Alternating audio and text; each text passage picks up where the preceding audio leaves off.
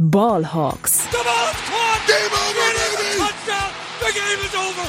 They are going nuts at Century League. Hey und herzlich willkommen zum offiziellen Podcast der German Seahawkers. Heute mit Max und Tobias. Einen wunderschönen guten Tag und herzlich willkommen zu einer weiteren Folge Ballhawks, dem offiziellen Podcast der German Seahawkers. Mein Name ist Max Brending und heute endlich mal wieder äh, dabei äh, der geschätzte Kollege Tobias Weil. Einen guten Tag und ein frohes Neues. Genau, frohes neues Jahr. Ähm, wir scheuen hier keine Kosten und Mühen und nehmen hier direkt am 1.1. am Neujahrstag auf, um die Niederlage der Seahawks für euch aufzubereiten und euch mit schlechter Laune äh, in 2024 zu senden. Ich glaube, das sind wir allen Zuhörerinnen und Zuhörern schuldig. Und ähm, ja, auch ich war eine Weile raus, also freue mich auch sehr hier heute wieder äh, dabei sein zu können und dann auch noch ähm, mit meinem Kollegen der Herzen, mit, mit Tobias. Also es ist doch, es ist doch schön. Wie möchte man ein, äh, ein neues Jahr beginnen, wenn nicht auf diese Weise? Ja, welch warme Worte hier direkt zu Beginn. Absolut. So ein Sieg wäre noch ganz schön gewesen, Vielleicht, wenn man jetzt ja. hätte reden können, ja. Aber die Seahawks dachten sich, nee, einmal Bescherung reicht. Die gab es ja schon zu Heiligabend. Ähm, eine Woche später hat es dann nicht gereicht. Und ähm, ja, darüber sprechen wir natürlich ausführlichst, aber davor wie immer für euch kurz und kompakt unsere Seahawks News. Frisch aus dem Lockerroom unsere Seahawks News. Bevor wir zu den Verletzungen kommen, äh, gibt es noch eine Nachricht zu Frank Clark, der wurde nämlich gecuttet. Ähm, die Seahawks hatten ihn ja vor einigen äh, Wochen äh, dazugeholt als Verstärkung für den Pass Rush. Der konnte allerdings mal so gar nicht an alte Zeiten anknüpfen und äh, blieb dann doch ähm, ja hinter den Erwartungen zurück. Und äh, ja, jetzt haben die Seahawks das kleine Experiment wieder beendet, äh, haben ihn gecuttet und ähm, ja, der Pass Rush bleibt weiterhin eine, eine ziemliche Baustelle, nachdem Uchenna Nwosu ähm, für die für die Saison äh, ausgefallen ist vor einigen Wochen. Ähm, diese dieses Loch konnte seitdem nicht mehr gestopft werden und äh, das hat man auch jetzt wieder gemerkt im Spiel gegen die Steelers. Ähm, ja, aber vorher noch ein paar Verletzungsnachrichten. Safety Jamal Adams und Wide Receiver die Eskridge sind beide auf die Injured Reserve Liste ähm, gegangen, werden diese Saison also nicht mehr für die Seahawks spielen und möglicherweise nie wieder. Ähm, ich weiß nicht, Tobi, wie, wie, ist da deine Einschätzung? Hat Jamal Adams ähm, und, und haben Jamal Adams und die Eskridge bereits ihr letztes Spiel im Seahawks Jersey äh, absolviert? Ich gehe eigentlich fest von aus, ja. Bei Eskridge ist es ja relativ einfach, er ist ja noch auf dem Rookie-Kontrakt und dann ja, ist es auch irgendwie kein großes Ding, wenn man ihn jetzt cutten würde. Weil ich meine, vor ein paar Jahren hat man auch mal einen Receiver, den man in der vierten Runde gepickt hat, auch in der gleichen äh, Offseason quasi noch gecuttet äh, vor der Saison. Ich glaube, da haben die Seahawks wenig Schmerzen mit. Ähm, mit Java Adams wird das Ganze ein bisschen anders. Ich habe jetzt die Vertragsstrukturen auch nicht komplett im Kopf, aber da wird auch ein bisschen Deadcap äh, dranhängen, wenn man ihn entlassen wird. Aber ich glaube, da ist auch sportlich aktuell nichts mehr drin. Also ich, ähm, ja, das, das ist der letzte Strohhalm, den man, äh, den man sich klammern könnte, wäre halt, dass er noch mal eine Offseason hätte, in der er einigermaßen fit ist. Ähm, nicht so wie letzte Saison, wo er sich jetzt erstmal wieder zurückgekämpft hat, aber das ist halt so eklatant teilweise, wie er ähm, ja, äh, immer wieder Fehler macht, äh, sowohl in den Lauf als auch ähm, vor allem in Coverage dann.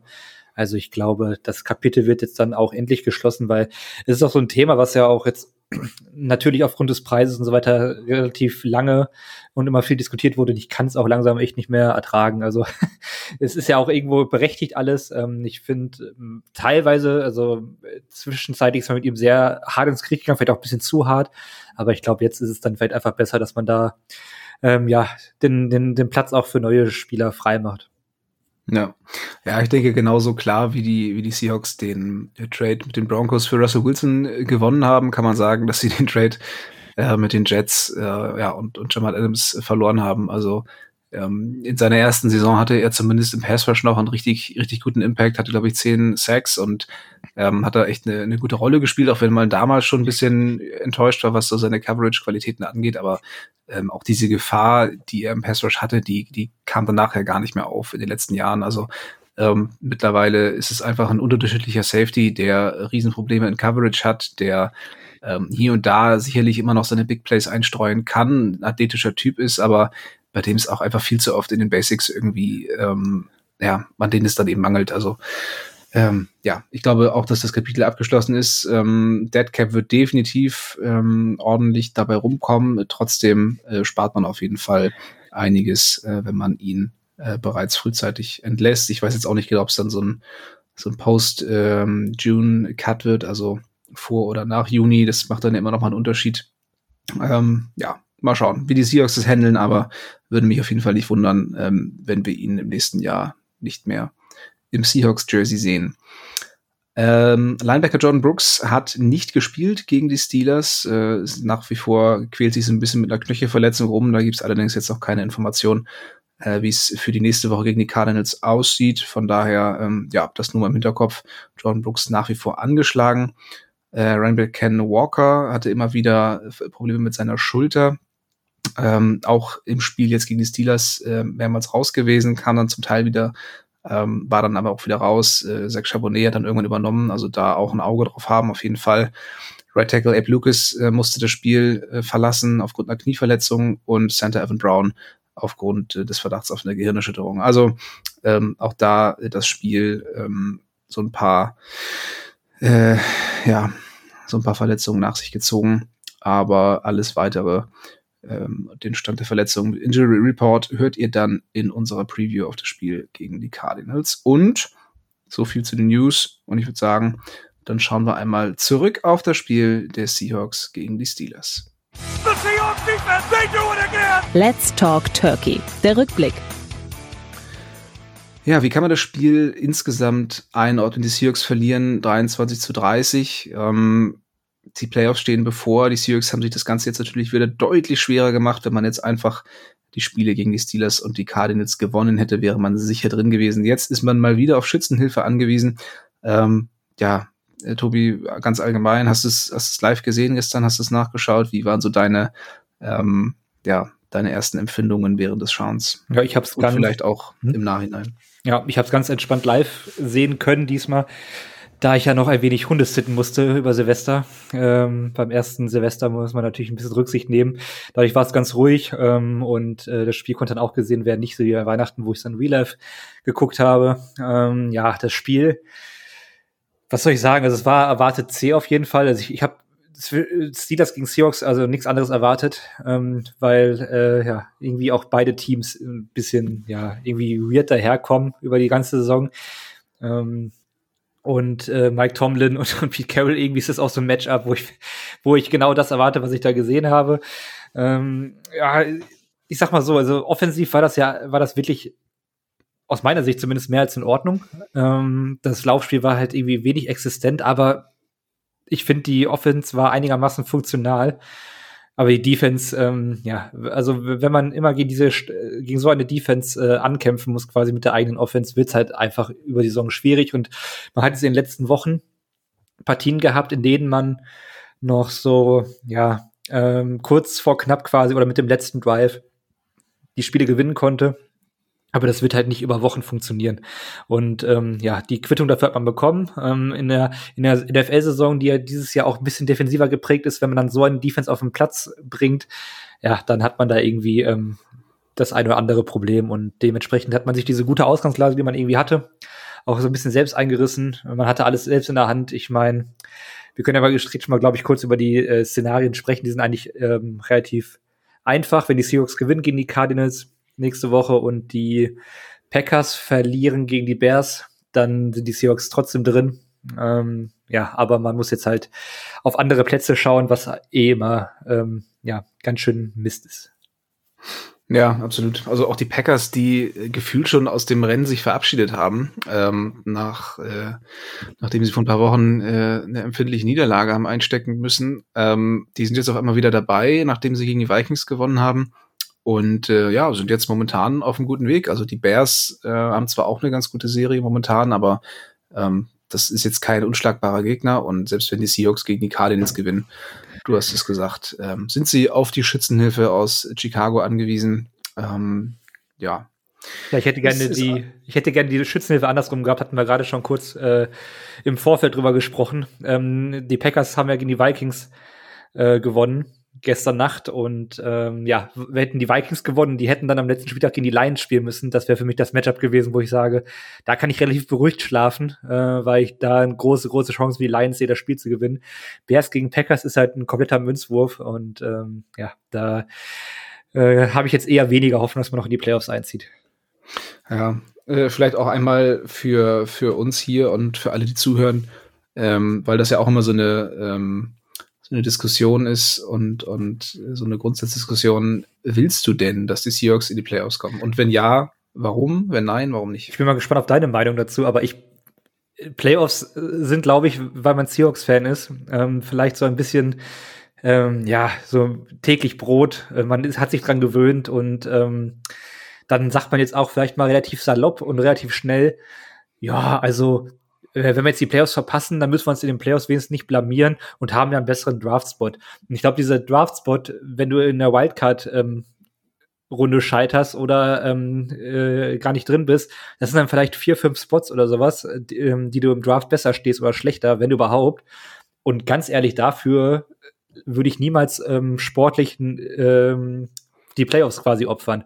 Und ähm, deswegen, also die Playoffs sind immer was Besonderes und da sollte man sich auch irgendwie immer mal wieder vor Augen führen, dass es nicht selbstverständlich ist, dass man jetzt, also viele sind ja wahrscheinlich irgendwie rund um ran NFL oder ähm, um den ersten Super Bowl-Sieg des Seahawks-Fan geworden. Es ist nicht selbstverständlich, dass man in, keine Ahnung, zwölf Jahren oder so ähm, zehnmal im Playoffs ist. Es äh, ist absolut außergewöhnlich in dieser Liga.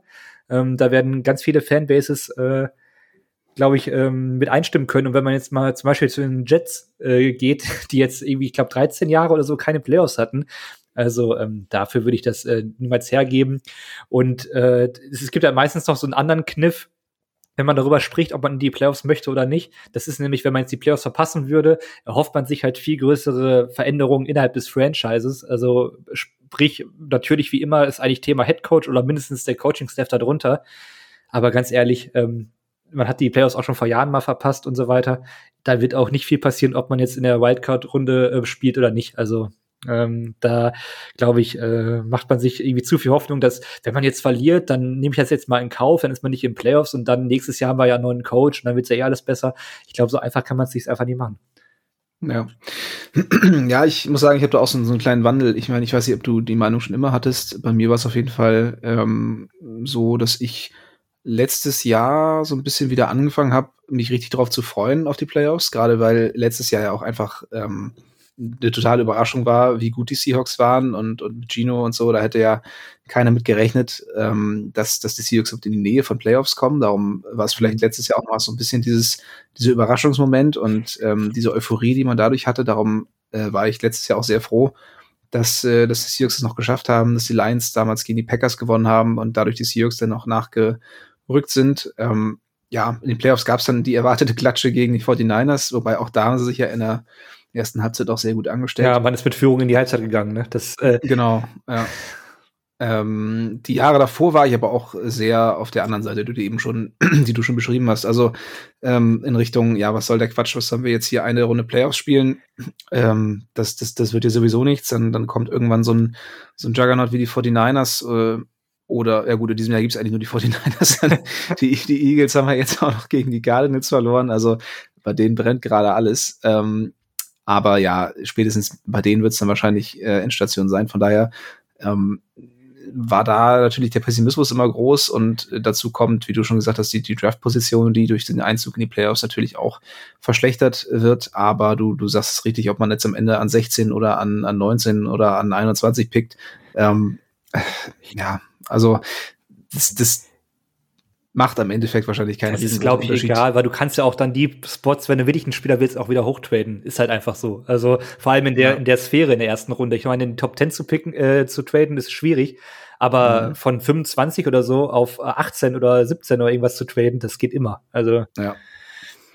Nee, das stimmt schon. Von daher ähm, bin ich mittlerweile auch so, dass ich mir denke, ist doch cool, im Januar noch ein bisschen Football des eigenen Teams schauen zu können.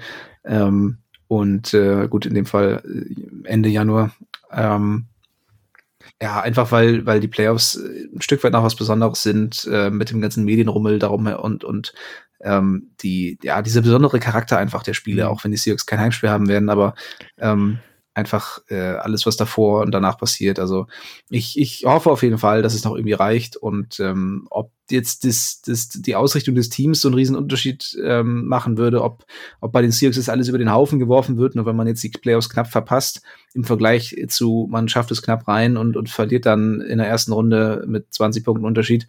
Ähm, kann ich mir auch nicht so richtig vorstellen, dass das Front Office da jetzt zu unterschiedlichen ähm, Bewertungen der, der Saison in ihrer Gesamtheit kommen würde. Von daher, ähm, ja, äh, rein, rein aus Spaß an der Freude ähm, bin ich mittlerweile wieder so weit zu sagen, ich, ich hätte Bock auf die Playoffs und ähm, ja, hoffe, dass äh, dass die Bears uns da ein wenig schützen. Ja, du sagtest ja auch, ich meine, wir können gleich gerne über das Spiel sprechen, wobei es ja nicht so viel erfreulich ist. Es gibt aber auch dieser, dieser ganze Rummel ums Spiel, wenn dann auch immer alle Seattle Sportteams dann irgendwie, ah, ich meine, manchmal ist es nur so eine Videobotschaft oder so, aber ich finde, dann ist so diese, du merkst selbst, wenn du nicht da bist, dass die ganze Stadt irgendwie in diesem, in diesem Playoff-Fieber ist und so. Und das ist halt einfach, einfach total geil, dass man da irgendwie bei ist und du hast gerade auch äh, eigentlich einen guten Punkt gesagt. Außer die 49ers gibt es in dieser NFC aktuell keinen Juggernaut. Und ich äh, denke, man guckt ja auch Sport und äh, man verfolgt das Ganze überhaupt, weil es ja auch immer wieder diese Überraschung gibt. Und jetzt, wir haben gegen die Cowboys diese Saison einen Shootout gehabt, vielleicht das beste Spiel der Saison äh, aus Seahawks Sicht, also auch wenn man verloren hat, weil ähm, offensiv so viel gestimmt hat. Man hat gegen die Eagles vor ein paar Wochen erst gewonnen ähm, dann lass sie doch mal als Siebter irgendwie in die Wildcard kommen. Und ich glaube. Die Lions auch schon gewonnen am Anfang der Saison. Ja, Lions gewonnen. Und ich glaube nicht, dass ein äh, Team äh, unter Pete Carroll, außer gegen die 49ers, ähm, da nicht zumindest irgendwie die Außenseiterchance hat. Also, ähm, das, das geht dann immer schneller, als man denkt, auch wenn es äh, in der letzten Historie, in der, in der jüngeren Historie, ähm, selten dann irgendwie der sechste oder ähm, der siebte Spot dann äh, irgendwie Super Bowl geschafft hat. Aber ich glaube, wenn man diesen, diesen Glauben nicht hat, dann kann man es eigentlich komplett sein lassen. Ne? Ja. Ja, absolut. Also äh, ich, ich verstehe alle, beziehungsweise ich weiß, wo alle herkommen, die jetzt sagen, ey, komm, ähm, hör auf mit Playoffs, das Team äh, kommt sowieso nicht weit, lass uns auf, abhaken, auf die, an die nächste Saison denken. Äh, wie gesagt, ich war, ich war an dieser Stelle auch, aber versucht es einfach ähm, so ein bisschen weniger engstirnig zu sehen. Ähm, freut euch auf den, auf die Spiele, ähm, freut euch auf den Seahawks Football. Und äh, ich meine, dafür schaut man das ja eigentlich alles. Ne? Ich meine, klar, man kann auch hier äh, Madden Franchise Modus spielen und nur noch das große Ganze da im, im Blick haben. Aber ich glaube, da wird man auch nicht, wird man auch nicht so richtig froh drüber äh, am Ende und ähm, lässt das Ganze noch zu, zu nah an sich ran. Darum einfach versuchen, das alles ein bisschen zu, ähm, entzerren und ja. ein bisschen, ein bisschen entspannt auf die Sache. Genieß den Sport einfach mal wieder mehr. Ja, das wird uns ja, auch das, das, das, das, klingt so Phrasendrescher. Ich bin ja auch alles, was wenn es um Sport geht, bin ich eigentlich auch immer ein sehr ehrgeiziger ja. Typ und hasse es zu verlieren. Ähm, äh, meine, meine Freundin spielt auch unglaublich gern Spiele mit mir. Kenne ich ähm, nicht. und, äh, aber ich weiß auch nicht, was, da hat in den letzten zwei, drei Jahren bei mir so ein bisschen was so ein kleines Umdenken irgendwie eingesetzt. Ja, aber gut. Ich meine, wir, wir schlüpfen ja hier immer öfter mal in die Rolle auch des, weiß nicht, äh, Analysten oder äh, der Draft-Experten oder wir bewerten Trades oder die sportliche Leistung oder was auch immer. Aber man darf auch irgendwie diesen Sport auch noch mal in, in der ganzen Gänze genießen. Und da, dafür gehört halt für mich Playoff Football ohne Frage irgendwie dazu. Also ja. ähm, vor allem mit dem eigenen Football Team. Ist, ist, Football ist Family. Nee, oh. Football ist Family. So, damit war's das für mich heute. wir verabschieden uns. Liebe Grüße Grüße an Manuel Gräfe. Nein. Äh, ähm, würde ich. ähm, ja, wollen wir, wollen wir uns ja. dem Spiel dann doch mal widmen? Ja, machen wir. Perfekt. Wir beginnen natürlich wie immer mit der Offense und ähm, haben es schon so ein bisschen angedeutet. Die offensive Leistung war eigentlich im Großen und Ganzen nicht ganz verkehrt. Ähm, also gerade was so das Quarterback-Play anging, was das Passing-Game anging, ähm, sah das alles gar nicht verkehrt aus. Also Geno Smith ähm, hat ähm, relativ viele seiner Bälle angebracht, 23 von 33, hat einen sehr schönen Touchdown-Pass geworfen auf äh, Smith Jigba und äh, insgesamt auch ein ganz gutes Spiel gemacht. Also Pocket Movement sah wieder äh, relativ gut aus. Einzige Ausnahme äh, tatsächlich dann beim Fumble, da hat er sehr lange ähm, ja den Ball sehr lange gehalten und ähm, dann wurde ihm eben aus der Hand geschlagen. Da sah, das, das sah natürlich ein bisschen ungünstig aus, aber ganz häufig wirklich in der Pocket abgesteppt, äh, wenn er den Druck kommen äh, gesehen hat oder wenn es gemerkt hat. TJ Watt natürlich auch einfach ein extrem guter Passrusher, aber äh, auch da gab es eine richtig schöne Szene, wie der ähm, über rechts kam und Gino dann irgendwie mit zwei Schritten nach vorne gegangen ist, äh, einen langen Pass da noch angebracht hat. Also ähm, er hat auf jeden Fall gezeigt, dass er die Mobilität hat. Äh, auch einmal für einen langen Scramble zum Beispiel, als, als alle Optionen irgendwie ähm, äh, weg waren. Ich glaube, irgendwie fast 20 Yards gelaufen. Also ähm, das hat mir gut gefallen im Großen und Ganzen. Ähm, ja, ich würde sagen, insgesamt kamen noch so ein bisschen wenig Bälle über die Mitte. Also wenn man sich so seine Passing Charts anschaut bei, bei Next Gen Stats, ging relativ viel über Außen. ähm, hin und wieder auch mal über die Mitte, aber ich finde, das kann gerne noch wieder ein bisschen mehr werden. Ähm, wie hast du Gino gesehen insgesamt? Da habe ich wenig hinzuzufügen. Ähm, ich finde, er hat auch viele gute Entscheidungen getroffen. Zum Beispiel der eine Scramble, äh, den er im Spiel hatte. Ähm, auch dieser, dieser irre Wurf äh, auf Lockett, den er leider nicht gefangen hat, wo dann der Verteidiger so zwischengesprungen ist und ich dachte schon so, boah, das ist eigentlich in neun von zehn Fällen Interception, aber den hat er wirklich perfekt da reingelegt. Da war Lockett dann nur überrascht davon, dass der Ball dann trotzdem ankam. Ähm, ja. ja, vielleicht bisschen alt geworden, der Mann. Nee, aber das, äh, also Gino eigentlich mit, mit einem guten Spiel und ähm, ja, da, da kann man natürlich äh, zum Beispiel den Rat von unserem Redaktionsmitglied Simon mal befolgen und vielleicht weniger Social Media konsumieren. Aber was ich da teilweise lesen musste, weil ähm, der, der Fumble von Gino ja auch irgendwo spielentscheidend war, aber ohne Gino hätte man, glaube ich, gestern gar nicht irgendwie in Schlagweite äh, gewesen da. Und ähm, was sich da wieder auf ihn gestürzt wurde, finde ich dann immer schon sehr, sehr unverhältnismäßig, muss ich ganz klar sagen. Wobei man äh, aber auch sagen muss, dieser, dieser Fumble, auch so wie er geschehen ist und auch, ich weiß nicht, Gino hat da wie so eine Metten-Animation immer die gleichen Bewegungsablauf, wie auch gegen die Buccaneers beispielsweise oder so. Also das ist wirklich schon sein Signature-Move mittlerweile. Mhm. Dieser, dieser Strip-Sack-Fumble ähm, und er geht da irgendwie dabei noch in die Knie. Also das ah, kann sich ja. schon fast patentieren lassen. Ne? Ja. Sieht ja immer ein bisschen, bisschen unbeholfen aus, aber ähm, ohne Gino wären wir halt gar nicht so weit äh, irgendwie ähm, in Schlagweite gewesen, weil äh, die Offense äh, gestern gut produziert hat eigentlich, äh, außer das Laufspiel und äh, Gino auch sehr viele gute Entscheidungen und Bälle geworfen hat. Also da ja. sehe ich nicht das Problem. Nee, das stimmt. Ich, ich würde noch mal auf die, auf die Passempfänger äh, zurückkommen ähm, und ähm, ja, das ist so ein bisschen, ich weiß auch nicht, also wir haben mit, mit Metcalf mittlerweile, kann man das glaube ich sagen, die klare Eins, ähm, der auch in, in entscheidenden Situationen gesucht wird, aber der es eigentlich selten schafft, so ein Spiel so richtig an sich zu reißen. Also ähm, er hat jetzt fünf Ta äh, acht Targets gehabt und fünf Bälle gefangen, aber ich weiß auch nicht, mir, mir fehlt da noch so ein bisschen das gewisse Etwas. Also er ist auf jeden Fall der, der konstanteste Receiver mittlerweile und auch äh, derjenige, der, ähm, der in wichtigen Situationen äh, gesucht wird von, von Gino, aber gerade in so einem Spiel würde ich mir also würde ich mir auch hoffen, dass, dass er irgendwie noch häufiger den Ball bekommt, dass er, dass ich meine, ich weiß nicht, ob er, ob er dann auch mal frei ist, aber ähm, dass, dass er noch so ein bisschen so diesen letzten Schritt zu einer klaren Nummer eins, zu einem Top 10 Wide, Wide Receiver mhm. macht. Ich weiß nicht, ähm, Weißt du, was ich meine, oder, oder klingt das zu kritisch gerade? Ich glaube, ich weiß, wo du hin willst damit. Also so dieses, ähm, nehmen wir mal die Beispiele Chase äh, über, über weite Strecken seiner mhm, Karriere oder, oder, oder Adams, ne, der dann ja, der dann wirklich auch immer so, so 10, 15 Targets kriegt, weil es halt einfach die klare Eins ist und du weißt, ja, da will ich den Ball hinhaben. Ja, und Metcalf macht das halt temporär immer mal wieder. Wenn wir jetzt zum Beispiel in den letzten Wochen, ähm, das war ja unter anderem dann auch der Drive gegen die Eagles, der Game-Winning Drive, wo er dann da irgendwie, keine Ahnung, vier, vier Receptions bekommt für 60 oder 70 Yards oder sowas und ähm, den ganzen Drive einfach komplett dominiert. Und ähm, wenn er sowas mal über weitere Strecken des Spiels äh, machen würde, hätte er wahrscheinlich die doppelte Yards-Anzahl gegen die Steelers gehabt ja. oder sowas. Irgendwie sowas in der Art. Natürlich 200 Yards ist natürlich schon fast utopisch, aber ich ähm, Gegen die Cowboys war sein, sein krasses Spiel, ja, glaube ich. Ne? Ja, da war er auch ja. Äh, sehr, sehr dominant. Also ich finde, der hat jetzt auch in dieser Saison noch mal so eine kleine Entwicklung gemacht, weil ähm, ich finde, der war so ein bisschen Big Play-abhängiger vielleicht in den Vorjahren. Äh, mhm. mittlerweile finde ich ihn auch mal ein bisschen konstanter, ähm, auch mal so, so Mitteldistanz oder auch mal kurze Pässe, äh, wobei die ja. auch nicht so oft kriegt.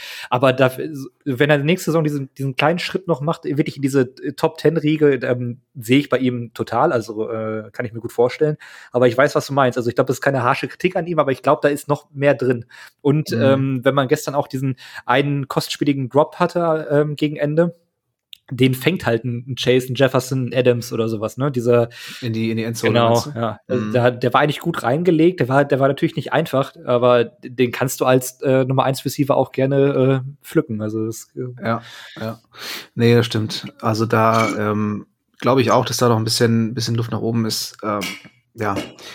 Eine, eine Entwicklung in die andere Richtung äh, muss man mittlerweile leider relativ deutlich bei, äh, bei Tyler Lockett feststellen, der über weite Strecken wieder kein Faktor war. Ähm, einige Tages zwar gehabt, aber auch wieder mehrere Drops, teilweise auch Bälle, die er, die er früher eigentlich ähm, ja, relativ ähm, leicht gefangen hat und mittlerweile ähm, ja, wird er weniger gesucht, ähm, ist aber auch irgendwie, äh, hat, hat weniger Separation. Er ist ja immer noch ein sehr guter Route Runner, aber irgendwie schafft das nicht mehr so richtig, ähm, ja, vom Gegner loszukommen Ähm, physisch war er ja noch nie, aber ich habe das Gefühl, auch da ist er irgendwie noch mal so, hat er noch mal so ein bisschen abgebaut.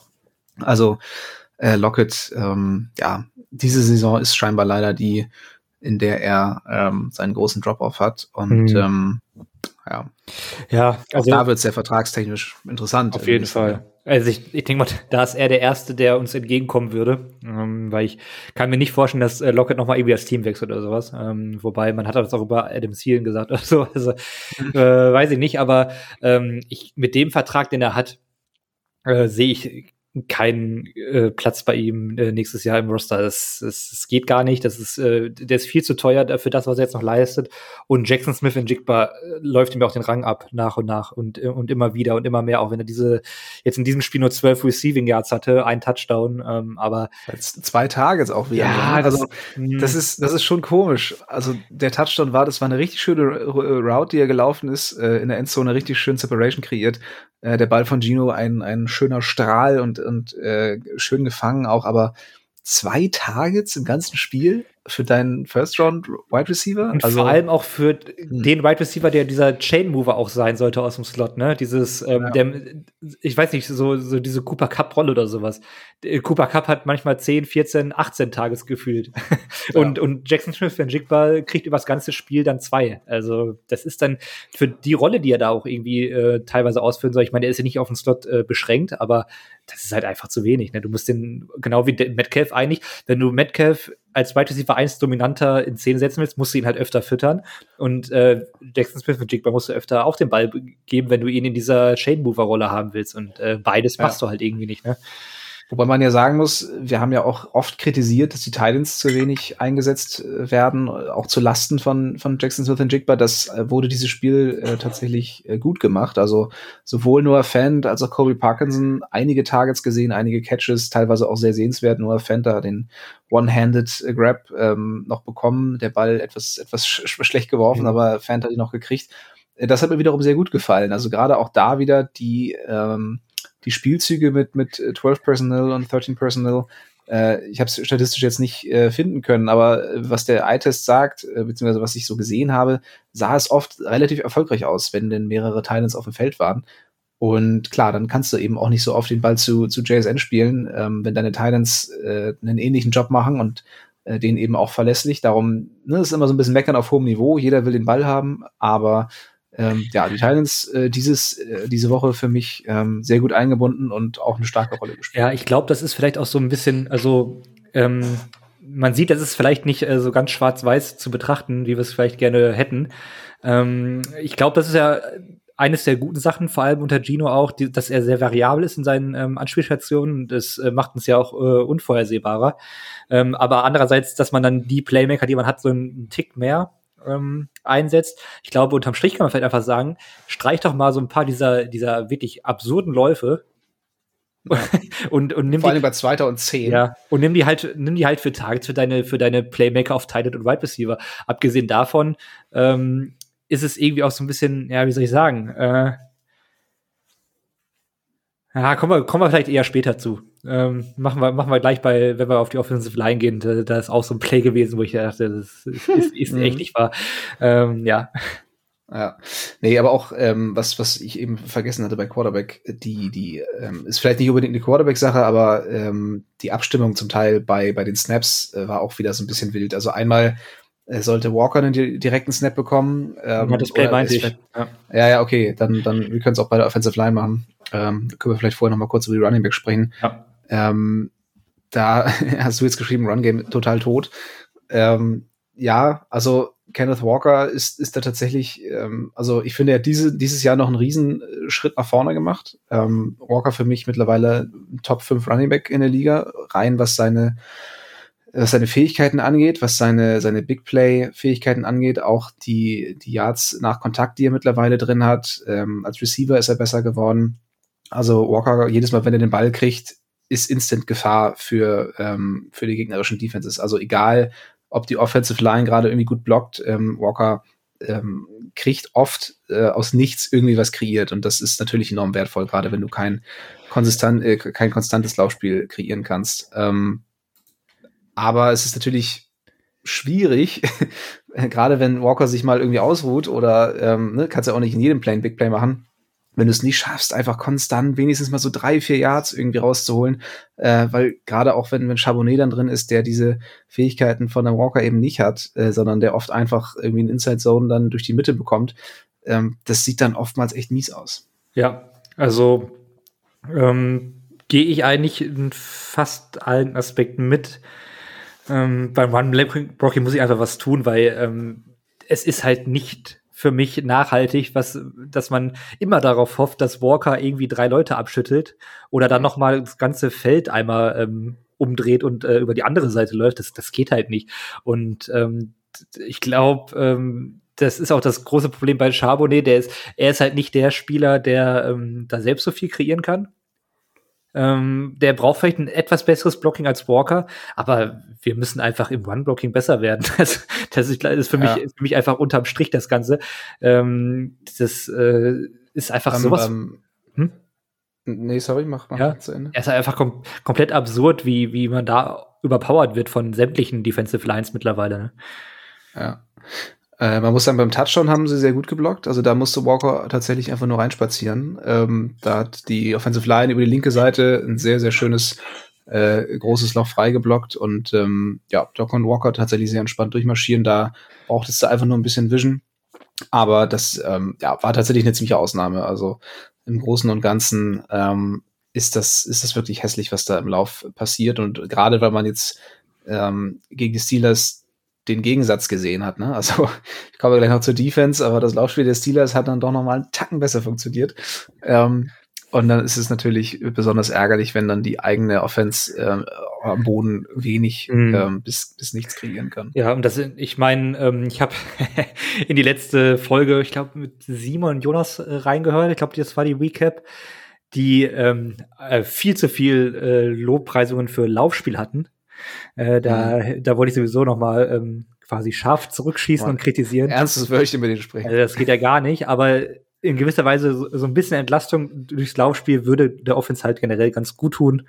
Und ähm, ja, aber in der Form, wie es jetzt gerade passiert, geht das halt, ist das halt nicht, nicht äh, da und ja, dann ist man, ist man gezwungen, wobei man das dann irgendwie gut macht, aber äh, also One-Blocking ist für mich noch etwas, was einfach auch viel einfacher zu, zu lernen ist als, als gutes Pass-Blocking und da muss man einfach ähm, einfach besser werden. Das ist, ist, ist so plump gesagt, aber für mich ist es genau das. Ja. Nee, absolut. Äh, glaube, da, ähm, das haben wir jetzt auch nicht das erste Mal gesagt, ne? Also, dass, dass diese, dass dieses Laufspiel einfach zu abhängig ist von, von Walkers Big Plays, das ähm, beten wir eigentlich schon seit einigen Wochen runter. Aber so richtig geändert hat sich seitdem leider nichts. Äh, ja, Offensive Line. Ähm, du, du wolltest da noch ein paar Sachen ansprechen. Ja, in erster Linie erstmal, dass man ja irgendwann den Center wechseln musste, weil Evan Brown dann mit einer Gehirnerschütterung vom Platz gehen musste. Oliver Timi kam dann, äh, was mich natürlich ähm, ja, sehr, sehr interessiert hat, wie er sich da schlägt. Aber ich äh, verstehe nicht, wie, wie man einfach mit dem Backup Center so ein, äh, weiß nicht, das war der fünfte Snap vielleicht oder sowas, irgendwie so ein, so ein äh, Play callen kann, wo man dann einen direkten Snap zum Running Back statt zum Quarterback macht oder so. Wo ich mir denke, also das ist doch äh, wirklich das Rezept für ein absolutes Desaster, war ja auch dann fast. Also ja. ähm, da denke ich mir, das, das, das sollte man dann einfach sein, sein Glück nicht so überstrapazieren. Das ist einfach komplett bescheuert gewesen. Wobei wir auch noch, das, das hatten wir gar nicht angesprochen, diese, diese Ballübergabe dieser Pop-Pass auf äh, JSN, der nicht mhm. gepa ge gepasst hat, aber echt Glück gehabt, dass der das zum Glück als Incomplete Pass dann zählt. Ja, ja. also äh, ich glaube, ähm, da, das war der Moment, wo ich mich dann doch äh, dazu umentschieden habe, dass man das als Pass gelten lassen sollte.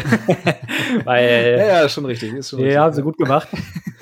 Weil das äh, das wäre ja auch schon fast schief gegangen, aber nee, also mit so, so, so eine Art Trickplay mit dem Backup-Center zu machen, nee, lass das doch mal besser.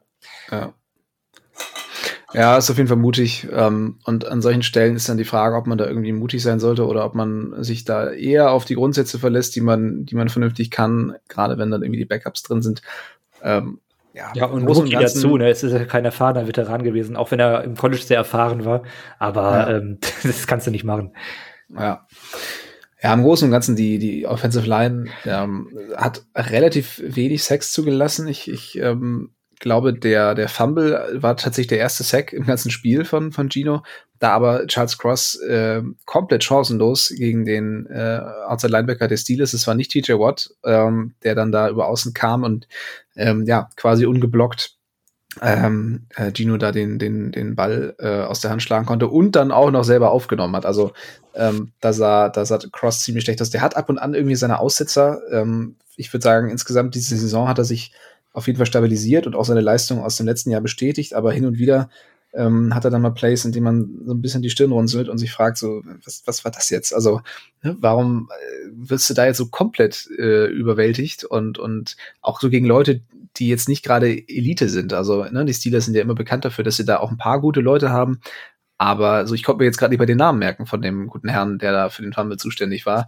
Ähm, und das war schon auf jeden Fall ein Stück weit, ja, Gino hat den Ball recht lange gehalten, aber Cross wurde auch schon sehr schnell geschlagen. Ja, und recht lange gehalten ist er wirklich relativ, glaube ich. Also es war jetzt nicht ja. so, dass er da äh, am Ball festgeklebt ist über, über eine halbe Minute. Ähm, ja, ich, ich glaube, bei Charles Cross ist es immer auch noch Frage des Alters. Ich glaube, das ist auch vielleicht etwas, was wir als, als Fans vielleicht auch einfach noch mal so ein bisschen verinnerlichen müssen, wie viele Tight, äh, Tight Ends, weil ich sie gerade lese, wie viele Rookie-Picks da auf dem Feld stehen immer wieder, ne? Von den letzten, aus den letzten ein, zwei Jahren.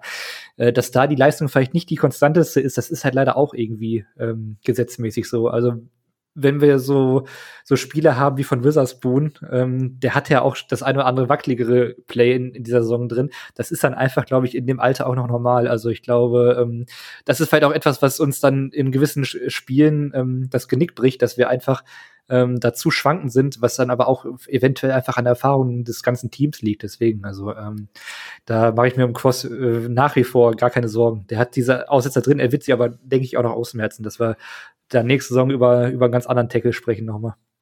Ja.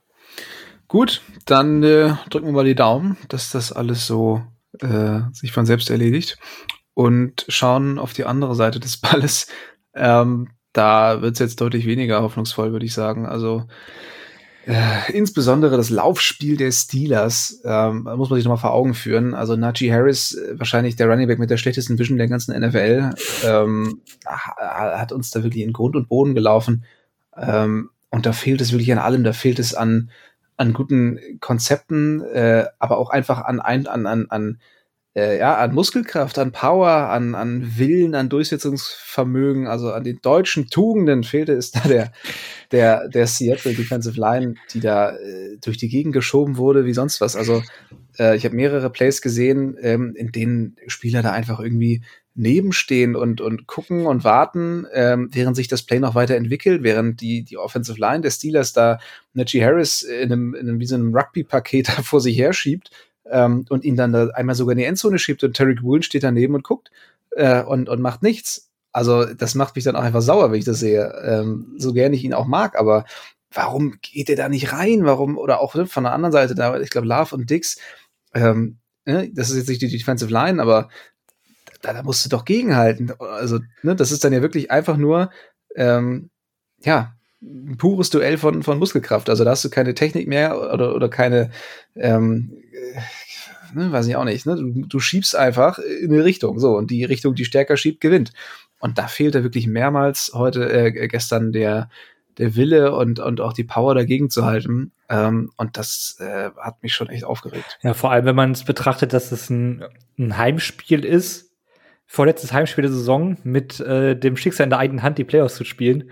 Und dann ja. Äh, bringst du den Effort. Also da darf man auf jeden Fall sauer sein und äh, da kann man auch mal ruhig drüber diskutieren. Du hast die beiden Szenen schon angesprochen. Die, das von Dix, das kam ja ähm, auch über Social Media heute viel, ähm, dass er da bei dem Najee Harris Touchdown sehr, sehr zurückhaltend war.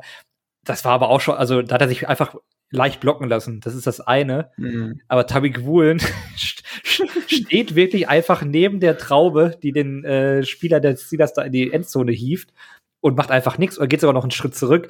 Und da denke ich mir so, also das ist, äh, das wird jetzt allerletzte. Also er hatte, ja. er hatte ja die ganze Saison schon so Probleme. Manchmal hat er sich auch beim Tackling zurückgehalten wegen seiner Schulter, glaube ich, war das damals. Und wurde ja zwischenzeitlich auch mal gebencht. Aber wenn ich das äh, als Coach sehen würde auf dem Tape oder so, der wird nächste Woche bei mir nicht spielen. So viel ist auf jeden Fall sicher. Also das, ja. er hat ja sogar einen, einen recht guten Start in, ins Spiel mit einem guten Pass-Breakup, wo man dachte, boah, das war aber jetzt schon wieder so ein Play wie letztes Jahr. Aber mhm. dass der so überhaupt kein, keine, weiß ich nicht, so Mentalität ist ja jetzt auch nicht das richtige Wort, aber da überhaupt gar keinen weiß ich nicht, keine Härte mitbringt, die man beim Football irgendwo auch braucht. Also das war schon irgendwie, ja, also eigentlich peinlich, ne? Ja. Ja, also ich finde, man hat sowohl gesehen, ähm, es, es war ja nicht nur Najee Harris, der, wie gesagt, also, ne, der bringt zwar eine gewisse Physis mit, aber der ist, das ist kein guter Running Back. Also der ist wirklich schlecht. Also ja. der, der, der kriegt da seine Lücke, wenn du Glück hast, sieht er die und läuft da irgendwie geradeaus durch, aber der, der hat keine Finesse, der macht da keine großen Cuts oder sonst was. Äh, da, das ist halt ein Bulldozer so und, und äh, den musst du halt irgendwie aufhalten. so. Also, und da hast du halt noch Jalen Warren, der, der ein bisschen weniger physisch ist und, und dafür aber eben äh, durchaus mal für einen Cut gut ist, der, der ein bisschen mehr Speed hat aber die Seahawks waren mit beiden völlig überfordert. Also die konnten weder mit der, mit der Geschwindigkeit von Warren mithalten, jetzt mal Witherspoon irgendwie ausgenommen, der, der da ein, zwei echt schöne, schöne Tackles gesetzt hat. Ähm, also Warren hat mit denen gemacht, was er wollte. Und ähm, sowohl vor als auch nach Kontakt. Äh, ist vielleicht auch mal ganz interessant. Also vor Kontakt, das heißt, die, die Line hat sich da wirklich komplett wegblocken lassen und der Running Back hat relativ lange laufen können, bevor da mal jemand äh, Hand an ihn gelegt hat. Aber auch nach den Tackle-Versuchen äh, sind auch immer noch sehr, sehr viele Yards zustande gekommen. Und ich glaube, diese, diese Laufverteidigung der Seahawks insgesamt ähm, ist einfach ein Riesenproblem. Ähm, wir haben da auch einen sehr klaren Cut in der Saison gehabt ähm, mit Uchenna Nwosu, der weggefallen ist. Ähm, bis zu, ich, ich weiß nicht, ob es exakt das Spiel ist, aber bis zu einem gewissen Grad haben die Seahawks irgendwie, ich glaube, 3,1 Yard pro äh, pro Lauf zugelassen, waren damit Platz 1 in der NFL. Mittlerweile sind es 5,9 Yards pro Lauf und damit sind sie Platz 32, also letzter in der NFL. Und das ist also so eine Zäsur wirklich von, von, von Best to Worst innerhalb von, von ein paar Spieltagen. Ähm, ist schon komplett Wahnsinn. Also ich weiß auch, wie wir am Anfang der Saison die Laufverteidigung gelobt haben, mhm. ne? Und, und wie, wie glücklich wir waren, weil das letztes Jahr so schlimm war. Und mittlerweile sind wir an einem Punkt, das ist noch schlechter als letztes Jahr. Also ähm, da, also da machen die Running Backs vier Yards, bevor sie überhaupt, äh, bevor da der erste Tackle-Versuch kommt. Ja, also und ist schon. Das kann nicht sein, dass es an einem Spieler hängt. Das kann ich mir halt einfach nee, am besten nicht vorstellen. Das, das, ja. ja. Zumal Luciano Russo, ne, es ist, es ist ein guter Laufverteidiger über außen, aber ähm, das ist jetzt auch kein, kein Top 5 Laufverteidiger in der Liga. Also, ähm, ne, der war da schon immer ganz gut drin und hat seine Sache auch gut gemacht, aber das ist jetzt nicht so, dass sie da so ein, so ein absoluter Mauler irgendwie in der, in der, in der Interior Line wegbricht. Mhm. Ähm, aber die Läufe kommen ja auch durch die Mitte. Also es ist ja nicht nur so, dass dir jemand fehlt, um die Edge zu setten, der dann die, die Läufe über außen verhindert, sondern die, die machen ja wirklich Kopf runter und zack durch die Mitte. Ähm, und dann hast du dann Draymond Jones, das sind Jan Reed, äh, mittlerweile auch Leonard Williams. Ähm, das sind ja dicke, große Jungs, aber äh, keine Chance. Also äh, Leonard Williams gefällt mir mittlerweile mhm. auf jeden Fall besser, aber der, der hat seine Stärken eben eher am Pass Rush, ähm, wo, er, wo er hin und wieder mal für ein bisschen Druck durch die Mitte sorgt. Aber gegen den Lauf ähm, macht da keiner eine gute Figur. Boah, das würde ich aber gerne mal sehen, die, die Defensive Line mit Leonard Williams und Inwusu und keine Ahnung, dann vielleicht Jeremy Reed war ja über die Saison eigentlich auch ganz, ganz äh, zuverlässig. Und wenn man mhm. da vielleicht noch mal was äh, zupacken würde nächste Saison, boah, das, das wäre schon. Naja, mit Williams muss es erstmal Ja, das ist es halt. Ja, ja, ich weiß, da sind viele Variablen drin, dass das vielleicht ja. nicht so zustande kommt nächstes Jahr. Der Großus Vertrag läuft ja auch aus, glaube ich. Nee, er hat, glaube ich, noch ein Jahr jetzt. Echt? Man hat ihn ja frühzeitig verlängert. Ah, okay. Ich kann das auch gerne eben mal eben recherchieren, dann können wir weitermachen. Ähm, nur, dass wir hier ja. keine, keine Fake News verbreiten. Ne? Ja. Nee, aber äh, wie gesagt, das war in diesem Spiel, glaube ich, eklatant. Ähm, das Laufspiel sehr, sehr deutlich, glaube ich, für alle, die das gesehen haben, äh, egal wer da für die Steelers auf Running Back gespielt hat, ähm, das, das darf so nicht passieren. Und die Stats ähm, untermauern es, glaube ich, nochmal zusätzlich. Ähm, bei den Linebackern haben wir es auch schon, glaube ich, ich meine, wir, wir können es jetzt jede Woche nur aufs Neue ansprechen. Bobby Wagner ist einfach in Coverage äh, mittlerweile ein absolut unterdurchschnittlicher Spieler. Ähm, und auch gegen den Lauf hat er zwar immer noch seine Momente, aber auch da ist er nicht mehr das gleiche Powerhouse wie noch vor ein paar Jahren. Ähm, und ich glaube, es wäre ein Fehler, ihn aus purer Nostalgie jetzt irgendwie noch weiter im Team zu, zu halten. Also er hat ja jetzt auch nur einen Jahresvertrag bekommen. Ähm, ich, ich sehe nicht, dass die Seahawks oder ich sehe nicht, warum die Seahawks ihn auch für nächstes Jahr nochmal weiterhin ähm, einsetzen sollten, auch wenn es da auf der Position sicherlich schwierig wird und, und die Seahawks nicht gut aufgestellt sind, weil ja auch Brooks jetzt Free Agent wird. Äh, Bush hat ja auch nur einen Jahresvertrag, also da wird ein ziemlicher Umbruch ähm, eingeleitet werden. Aber Wagner ähm, ist da für mich auch echt nicht mehr haltbar. Ja, also Entwusso ist bis 2026 unter Vertrag. Ah, okay. Er wurde ja noch frühzeitig verlängert nach seiner ersten ja. Saison, glaube ich, war das dann. Okay. Oder in der ersten Saison. Also den haben wir noch das ein bisschen länger am Start. Das, das wäre schon mal recht wichtig. Ähm, ja, zu Bobby Wagner, da habe ich mich auch bei Twitter heute schon mal ein bisschen ausgelassen und so. Also, ja, wie du sagst, also aus purer Nostalgie, dafür haben wir keine Rosterplätze frei aus meiner Sicht. Und ähm, das ist halt, ich habe ihn ja noch so ein bisschen in Schutz genommen über die, die letzten Wochen oder die, die ersten Wochen vor allem, weil er gegen den Lauf wirklich noch stark war. Aber das ist immer schlimmer geworden, äh, sowohl gegen den Lauf als auch eben in Coverage. Und äh, also da gibt's für mich eigentlich äh, sportlich keinen einzigen Grund, warum du den nächste Saison vielleicht nochmal für ein Jahr nehmen solltest. Vielleicht ist es auch, sagt er sich auch selbst, dass das ist jetzt seine Karriere, das war's. Ähm, aber ja. äh, das wäre dann vielleicht das Einzige, womit man uns vor einer Fehlentscheidung bewahren könnte, dass, dass man nicht noch sagt, ach, war ja doch ganz in Ordnung und der ist ja auch ein Leader oder so. dann, Aber ich weiß ja auch noch, wie, wie, wie wir uns vor der Saison eingeredet haben, äh, ja, der wird ja eine ähnliche Rolle spielen ja. wie den Rams und, und nicht mehr so viel Verantwortung, viel im Pass Rush, ja, Pustekuchen, der hat genau so eine Rolle gespielt wie bei den Seahawks in den letzten zehn Jahren. Ähm, und, und ja, ähm, das, das kann er halt nicht mehr. Halt, also, er spielt ja auch durchgehend 100% der Snaps, ne? Ja, ja. Und da denke ich nee. mir so, ich meine, gut, da habt ihr euer Geld gut angelegt, weil, weil er mhm. immerhin viel spielt, aber das, äh, das ist ja, ist ja eigentlich noch, noch besorgniserregender, dass ähm, Bobby Wagner irgendwie, weiß nicht, Anfang Mitte 30, nachdem man ihn ja auch vor zwei Jahren gecuttet hat, also es gab ja Gründe, warum man außer das, den Vertrag, dass man ähm, da ja vielleicht auch mal so einen kleinen Reset machen wollte, weil man ja Wilson und Wagner damals ja relativ äh, zeitgleich ja abgegeben hat. Ja. Und dann holt man ihn wieder und dann denkt man sich, okay, vielleicht in einer angepassten Rolle und dann macht er genau dasselbe. Das ist halt komplett ja. bescheuert. Ja, absolut. Äh, Devin Bush äh, hat mir zumindest jetzt gegen die Steelers äh, hin und wieder mal ganz gut gefallen. Ähm, bewegt sich auf jeden Fall besser in Coverage, ist, ist etwas schneller, etwas flinker. Hatte auch ein paar ganz gute Tackles. Also, wenn man den vielleicht für wenig Geld, ich meine, der verdient jetzt auch kaum was, ähm, wenn man den für so ein Millionchen irgendwie ähm, nächstes Jahr wiederholt, da wäre ich auf jeden Fall kein, kein Gegner von. Das wäre zumindest mal einer, der, der das System kennt. Ähm, je nachdem, ob man Brooks irgendwie behält, äh, wird es da dann doch ein bisschen eng, wenn man da jetzt nur auf, auf Rookies setzt oder auf Neuverpflichtungen.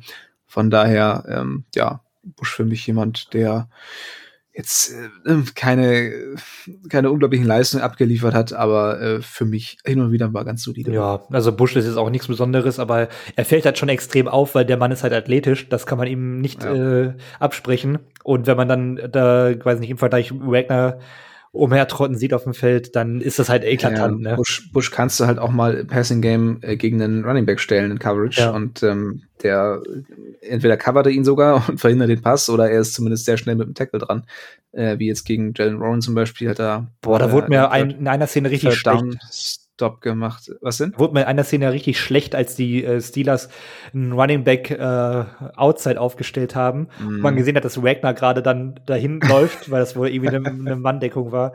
Und ich so, oh, also wenn du das Matchup jetzt ausnutzt, dann, dann können wir auch ja. schlafen gehen, glaube ich. Als Analyst hättest du das sofort gelb eingekreist. Ja. Bitte achten Sie einmal auf Ihren unteren Bildschirmrand. Da ja. gleich. Ja, aber nicht, nicht gut. Gleich Klatsches hier, aber kein Beifall. Ja. Ähm, kommen wir zur Secondary und auch da wird es irgendwie nicht besser. Also da kann man eigentlich sagen, Witherspoon oder nix. Ähm, über Woolen haben wir eben schon ein bisschen geredet, was seinen Einsatz angeht bei äh, beim, beim Laufspiel. Ähm, aber auch da sowohl Woolen als auch äh, Trey Brown. Ich bin ja wirklich ein großer Fan und, und habe ihn ja auch immer mal wieder so ein bisschen halb ernst, halb spaßeshalber gehypt jetzt im Laufe der Saison. Aber das war auch wieder nichts. Also sowohl in den Tacklings, ähm, beide wurden dann mit Stiff Arm durchgefühlt durchs halbe Stadion geworfen von einem Jalen Warren, der ähm, ja klein und kräftig ist, aber das ist auch kein Derrick Henry, ne? Also ähm, das, das war auch teilweise ein bisschen zu einfach und gerade Bull mit seinen langen Armen, dass der da nicht mal irgendwie ein bisschen ne, ja. seine seine Orang-Utan-Arme da um ihn rumbekommt, äh, das war schon äh, ja äh, eklatant Ja, ich muss ja immer an, ich, also wenn du darüber sprichst, dann denke ich immer an Rashad White gegen Quandre Dix in München. Weil das ist, ja. die Szene hat sich bei mir so ins Hirn gebrannt. Und genau gestern auch also mit Robin, also ich meine, Rashad White ist ja auch kein, kein äh, voluminöser Back. Also, der ist noch lauriger ja. eigentlich. Ja. Und äh, dann äh, Warren, der so ein bisschen so, vielleicht auch so eine kleine Überraschung in der Saison ist. Ähm, ich weiß nicht, wie mhm. du das aus Fantasy-Kreisen so siehst. weil, ja. Ähm, aber das, das, du kannst dich. Das ist ein bisschen wie, wie Thomas Rawls mit einer besseren Vision. Ja. Erinnerst du dich noch? Ja, äh, natürlich. ja, der, der neue Beast Mode. Ah, doch nicht. Ja, Baby Beast Mode. Ja, Rawls fand ich aber eine Zeit lang ganz cool. Also hatte ja einen ganz guten Stretch, aber ja. leider nicht lang genug. Ähm, nee, aber du kannst dich nicht so durch, durch, durch, ums Feld schieben lassen. Das, äh, das, äh, wie gesagt, das fängt in der Defensive Line ein und geht dann halt durch die komplette Verteidigung. Ähm, und äh, ich hatte ja gerade schon gesagt, also Wohlen würde bei mir nächste Woche nicht spielen. Alleine durch die eine Szene, das wird mir schon reichen eigentlich. Ähm, und ähm, Michael Jackson würde ich, würde ich da wieder zutrauen. Also ich glaube, der wird halt immer so ein bisschen ähm, ja, belächelt oder so, aber ich glaube, dass der an dem Punkt aktuell auch der bessere Cornerback ist für das letzte Spiel, plus vielleicht noch ein Playoff-Spiel als Wohlen aktuell. Ah, das klingt so falsch, ne? Das klingt sehr ja. falsch, weil die Anlagen ja. bei Wohlen alleine athletisch einfach so viel besser sind und die erste ja. Saison halt so krass war, aber ich glaube, das ist einfach eine Entscheidung, die ich jetzt in dem Moment dann hart treffen würde, ne? Ja. Weil das. Ja, es, es ist leider, leider wahr, ja. Aber auch Trey Brown, ne? Ja. Das, das sah auch wieder nicht gut aus. Also auch in Coverage dann gegen ähm, äh, hm. Pickens hm. so. Ähm, also, also das ist halt einfach ein sehr, sehr guter Contested Catch Receiver, aber ähm, der hat auch teilweise richtig Separation äh, gehabt mhm. und, und auch wenn das gar nicht so seine Stärke ist, aber da kam Brown dann auch überhaupt nicht hinterher. Also ne, der, der hatte seine, der hatte seine Flashes diese Saison. Ich, gerade das Spiel gegen die, ähm, gegen die Lions und gegen die Bengals waren richtig mhm. gut, aber äh, über weite Strecken hat man dann eben schon gesehen, dass er da seine, seine Limitierung hat, die, ähm, die sich dann auch nicht mehr wegdenken lassen. Also ähm, ja, gerade gegen etwas größere Receiver hat er da echt, echt Probleme. Ja, dann muss man sich mal überlegen, wie wir jetzt äh, über die Secondary sprechen, wo wir letztes Jahr eigentlich total gehypt waren, was wir da ja. irgendwie so hinbekommen haben. Ne? Weil ich meine, Jackson hat eine gute Saison gespielt letzte Saison. Dann hatte man ähm, so ein paar Auftritte von Brown, glaube ich, auch noch gesehen, wenn ich mich jetzt richtig erinnere. Dazu hatte man ja, halt. Die waren, die, also die, Brown war letztes Jahr die paar Spiele, die er gemacht hat, nicht so pralle, aber ich habe natürlich immer an ihn geglaubt. ähm, Michael Jackson fand ich nicht gut. Aber ich weiß. aber Woolen, also das ist halt die große Story, glaube ich, der Secondary. Ja. Äh, Woolen, der, der, dieser krasse Abstieg. Ähm, wenn Woolen auf einem ähnlichen Niveau spielen würde, ne? Und du hättest auf der anderen Seite Witherspoon, das, das wäre ja. krass. Also, ja, und Witherspoon musst du halt notgedrungen aktuell zu oft ins Slot stellen. Ja, Wobei ja. er da ja natürlich auch einen, einen, krassen Wert hat, ne? wenn man das eine Play, wo er da äh, gegen den Lauf da nicht auf, ähm, ich glaube, der kommt auch von der anderen Seite. Diese haben ja sogar einen, ja, genau. Counter, Counterblitz ja. Und, und, und verfolgt ihn. Und das ist halt auch, also wir reden ja bei Wagner über Leader und Witherspoon ist für mich aber in der Form, wie er schon spielt und wie er so ein Team auch mitreißen kann, durch eben auch sportliche Szenen und nicht nur durch Erfahrung. Ja der ist für mich, der ist für mich prädestiniert dazu, zum Beispiel nächste Saison eine auch eine Führungsrolle äh, in der Defense ähm, da einzunehmen, weil genau Absolut. diese Plays, wie du, wie er dem Running Back hinterher ist, wie er den einfach so rauswirft, als würde er den Müll rausbringen und, und danach noch so ein bisschen Trash Talk Richtung Steelers Sideline und das ganze ja, Stadion ja. mitreißt. Genau solche Spieler das, brauchst das du. Das darf auch echt gerne noch ein bisschen mehr werden. Also da darf er gerne so ein bisschen Sherman-esque. Ähm, ist er schon, glaube ich. Werden. Er ist einfach, ja, der, also genau solche Spieler braucht es für Fans, für fürs Team und ähm, ja auf dem Feld dann halt sowieso. Das muss auch jemand werden, der so diese Rivalität richtig embraced, so gegen die Niners, gegen die Rams, der dann, der dann nochmal richtig schön sich da wen ausguckt und, und zur Weißglut bringt. So wie die, so wie die Niners sich auf Metcalf einschießen, ist Witherspoon, glaube ich, jemand, der auch richtig, richtig schön in die Köpfe der, der Receiver reinkommt. Ich hoffe auch ähm, so ein ähm. bisschen ähm, weniger plump als Metcalf, der da einfach das äh, 49ers-Stadion zerlegt, weil er gerade passiert ist und dann vielleicht so ein bisschen mehr Finesse noch rein. So wie Sherman ja. halt. genau, ja. ja, ich glaube, ich glaube, mit dem haben wir auf jeden Fall in den nächsten Jahren noch, noch äh, ein bisschen Spaß. Aber Rivalitäten. Ich fand es irgendwie sehr, ähm, ja, weiß ich nicht, komisch, dass das jetzt so ein AFC-Gegner, das Spiel war wieder sehr hitzig, habe ich das Gefühl gehabt, ähm, so, so zwischenzeitlich. Da gab ja auch viel Rumgeschiebe immer noch nach den Plays und so weiter. Mhm. Äh, das Stadion war auch sehr gelb, ne? Also ja, viele Fans dabei. Ähm, aber auch gegen die Titans war das so. Und es gab auch mal vor ein paar Jahren, als die Jaguars so extrem gut waren, gab es mal ein unfassbar hitziges Spiel in äh, Jacksonville. Ich weiß nicht, warum man gegen diese Teams, die man eigentlich nicht so oft trifft, da dürfte eigentlich gar keine richtige Rivalität da sein. Ich weiß gar nicht, die Seahawks, äh, haben die nicht mal gegen den, mit den Steelers in der Division? Äh, bin ich jetzt leider auch oder? überfragt. Die waren ja mal, Seahawks mhm. waren ja mal in der AFC. Ähm, es gab natürlich diesen, diesen Super Bowl einmal 2006, den mhm. sie da durch die Schiedsrichter verloren haben. Ja, aber äh, ob da noch irgendwelche Spieler von heute? nee, sicherlich nicht.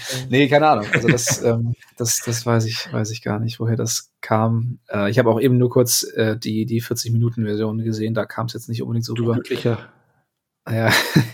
ja, gestern nur die letzten äh, das letzte Viertel nochmal ganz geschaut nach, ähm, nach 12 Uhr dann. Aber ja. Auch scheiße. Ja, alles scheiße. Abs alles, apropos alles scheiße, die Safeties. Ähm, ja, auch hier wieder Quandry Dix haben wir schon drüber gesprochen, mit, mit einigen Aussetzern, sowohl im Tackling als auch in Coverage, als auch, kommen wir gar nicht auf hier, als auch äh, im, im Effort, ne? Also was, was wir vorhin äh, besprochen hatten äh, gegen den Lauf. Also auch da ist der Zenit, glaube ich, langsam äh, erreicht beziehungsweise überschritten. Ähm, Julian Love äh, hatte gute Momente, finde ich. Also äh, auf jeden Fall einige Tackles gesammelt und ähm, auch immer ein ziemlicher Aktivposten, aber auch da immer wieder Probleme bei, bei äh, in, in, in Coverage, äh, Broken Coverage bei tiefen Bällen. Ähm, die Safety sind auch oftmals nicht schnell genug im Geschehen, finde ich. Also weiß ich auch nicht. Oftmals fehlt dann da die Safety-Hilfe. Ähm, und die Cornerbacks sind so ein bisschen alleine da. Ja. Da stimmt auch die Abstimmung da nicht. Ja, habe ich nicht viel zu, zu sagen. Ähm, sagen wir mal so. Äh, auch das Setzen auf IR von Adams hat nicht geholfen, dass die Safety-Gruppe nee. auf das Level zu hieven. Komisch, aber ist so. Wer, wer, weiß, wie schlimm es gewesen wäre, wenn Adams gespielt hätte. Äh, ähm, ich ich, ich finde, bei Love hat man diese Saison schon so viel gesehen, dass mich das äh, schon irgendwie hoffnungsvoll stimmt, weil ähm, jetzt abgesehen von den Big Plays gegen die Eagles, ich glaube, da kann man drauf aufbauen. Bei Dix bin ich so ein bisschen zwiegespalten. Ähm, wenn man den Analysten bei Twitter als auch meiner sehr spärlichen ähm, O22-Studie mal glauben darf, spielt er eigentlich gar nicht so eine schlechte Saison, wie es vielleicht dann in der öffentlichen Wahrnehmung so, so daherkommt. Ähm, aber er hat natürlich auch ganz schön viel Gehalt, was er frisst. Aber ich sehe auch nicht, dass äh, man jetzt äh, komplett ähm, die Safety-Gruppe nochmal umbaut. Ich glaube nämlich auch, dass Dix eher bleiben wird. Ähm, wäre ich aber noch, das wäre noch so ein Spieler, wo ich da noch ähm, fein mit wäre, dass man das so machen würde. Ähm, ja, aber auch hier müsste man gucken, ob man, weiß nicht, über die Free Agency vielleicht noch was macht. Ähm, vielleicht geht das, geht das eher. Ähm, Draft habe ich noch gar keine Ahnung, ob äh, bei Safeties was da so kommt, ob man da vielleicht noch mal, weiß nicht, vielleicht auch in der mittleren Runde noch was für die, für die Tiefe dahinter holt. Ähm, Ryan Neal fehlt mir äh, nach wie vor sehr. das ja. ähm, das wäre vielleicht auch einer, der auf beiden Spots äh, beim Safe, auf der Safety-Position irgendwie helfen könnte. Ja. Es ist nicht so ganz einfach mit dieser, mit dieser Unit, muss man einfach so sagen. Nee, das stimmt. Ich, ich gucke gerade die ganze Zeit, wie heißt denn unser, unser Rookie Safety, äh, der auf IR gelandet äh, ist? Das ist natürlich jetzt so sehr, sehr peinlich, aber äh, Ja, der steht nicht im, im, im Depth, de, de, de, dieses Wort immer, ne? Depth. Ist das nicht Depth Eric Chart. Reed, wenn ich mich jetzt. Ja, genau, Reed, ja. Der hatte zumindest im Special Team ähm, hm. sehr, sehr gute Leistung abgeliefert und das ist ja oftmals der Weg ins Team äh, über gute Special Teams Leistung, aber Jerry ja, dann leider eben. Boah, perfekt. Ja. ähm, aber ja, wer weiß, was wir von dem noch äh, erwarten können. Ähm, ja, ich würde sagen, äh, zum Ende noch mal kurz Special Teams. Äh, gut, kann man jetzt glaube ich relativ wenig zu sagen, aber Coaching. Ähm, deine deine Five Cents äh, zum zum Coaching. Oh. Pete Carroll. Ja, der OC, DC, was sagst du? Da bin ich mittlerweile auch, also wir können ja vielleicht erstmal mit den Ingame Decisions anfangen fragwürdig. Äh, würde es, glaube ich, ganz gut beschreiben. Also gut, bei vier. War das jetzt gut? Man weiß es nicht. Vierter und eins an der Mittellinie in einem Must-Win-Game spiele ich das Ding halt aus, auch wenn es im ersten Quarter ist. Äh, sind halt auch. Und ähm, ich weiß nicht, was mit Michael Dixon irgendwie, ob der, äh, weiß nicht, mit irgendwelchen Sachen gedopt wurde, warum er jetzt auf einmal jeden Punt in die, tief in die Endzone ballert. irgendwie ganz seltsam. Ähm, fehlt auch ein bisschen Genauigkeit aktuell. Äh, die Challenge war natürlich komplett, ja, komplett, ja, was die war, war das eigentlich? die war richtig scheiße. Um da irgendwie so zwei Yards noch sich da zurückzuholen. Ich glaube, es ging eher um das neue Timeout. Ich glaube, es war eher um das neue First Down zu vermeiden, aber Ja, gut. Wenn du dann so Spotter hast, die dann sagen, ähm, challenge das mal, der war out of bounds mit dem Fuß.